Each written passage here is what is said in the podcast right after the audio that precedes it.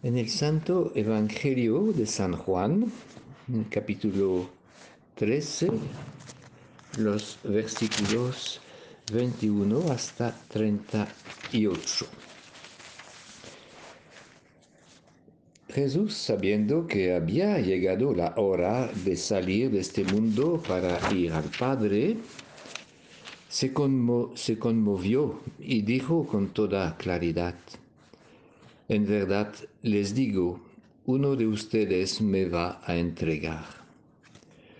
Los discípulos se miraron unos a otros, se preguntaban quién sería. Uno de ellos, el discípulo a quien más amaba, estaba recostado junto a él en la mesa. Simón Pedro le hizo señas y le dijo, pregúntale de quién habla. El discípulo se inclinó sobre el pecho de Jesús y le preguntó, Señor, ¿quién es? Jesús le contestó, voy a remojar un poco de pan, al que se lo dé, ese es. Mojó un poco de pan en la salsa y se lo pasó a Judas el Iscariote, hijo de Simón. Cuando Judas tomó el pan, Satanás entró en él. Entonces Jesús le dijo, lo que vas a hacer, hazlo pronto. Ninguno de los que estaban a la mesa comprendió por qué Jesús le decía eso. Como Judas estaba encargado del dinero y de las compras, algunos creyeron que Jesús quiso decirle, anda a comprar lo que falta para la fiesta, o bien anda a dar algo a los pobres. Judas se comió el pedazo de pan y salió inmediatamente. Era de noche.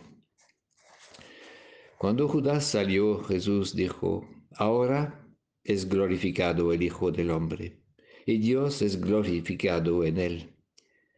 Y si Dios es glorificado en él, también Dios lo glorificará.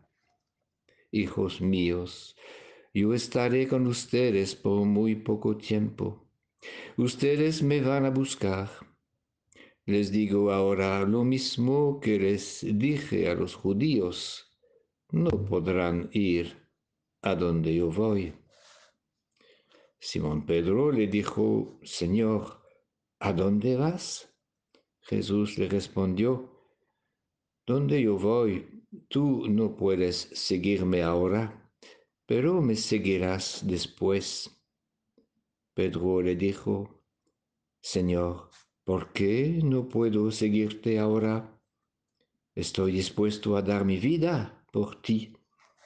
Jesús respondió, ¿tú dar tu vida por mí? Te aseguro que de que antes que cante el gallo, me habrás negado tres veces.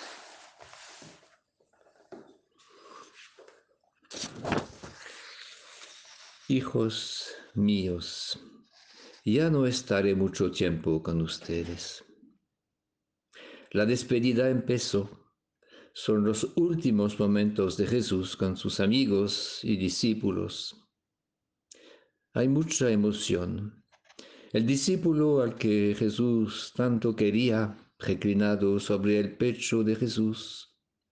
Todos saben que hay peligro, todos tienen miedo, el enemigo se acerca.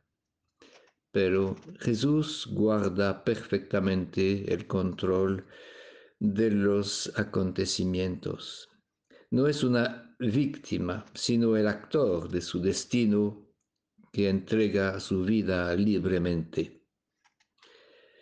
En este contexto de inseguridad y de angustia, Jesús va a encontrar y sufrir dos eventos muy dolorosos una traición, la de Judá, y una negación, la de Pedro.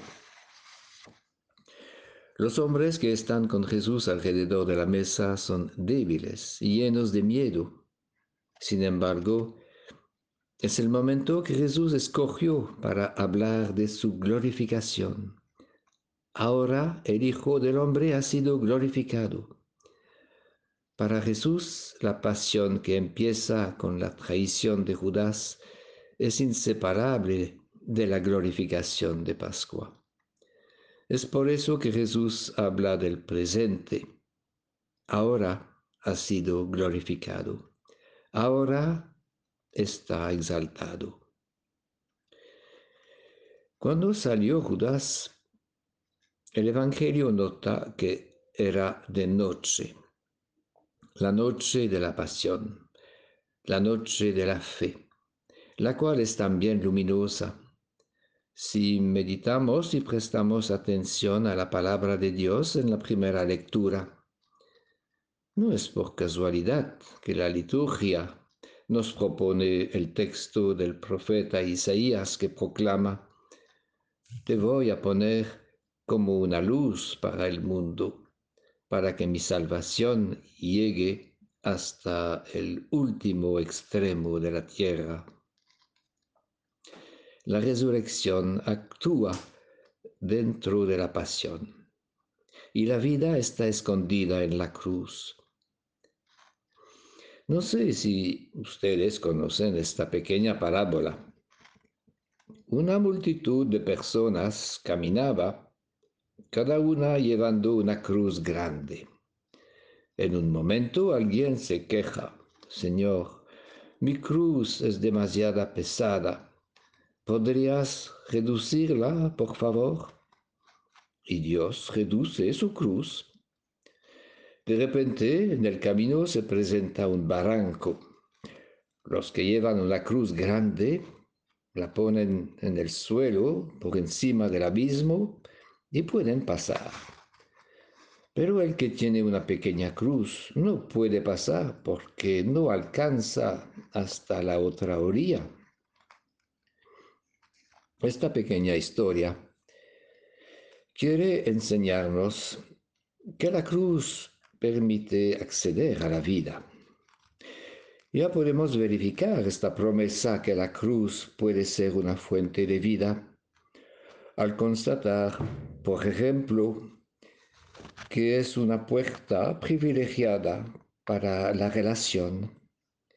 Muchas veces hemos experimentado que de las pruebas compartidas nace, sale una relación profunda. Las personas que no han encontrado ninguna cruz en su vida tienen poco que compartir y las relaciones con ellas se quedan en la superficie, mientras que las personas que han llevado una cruz grande tienen un corazón muy grande y sensible. Con la pasión de Jesús que meditamos durante esta Semana Santa, que podamos mirar la noche del mundo, el sufrimiento de tantas personas y nuestras pruebas con la luz de la fe en la resurrección.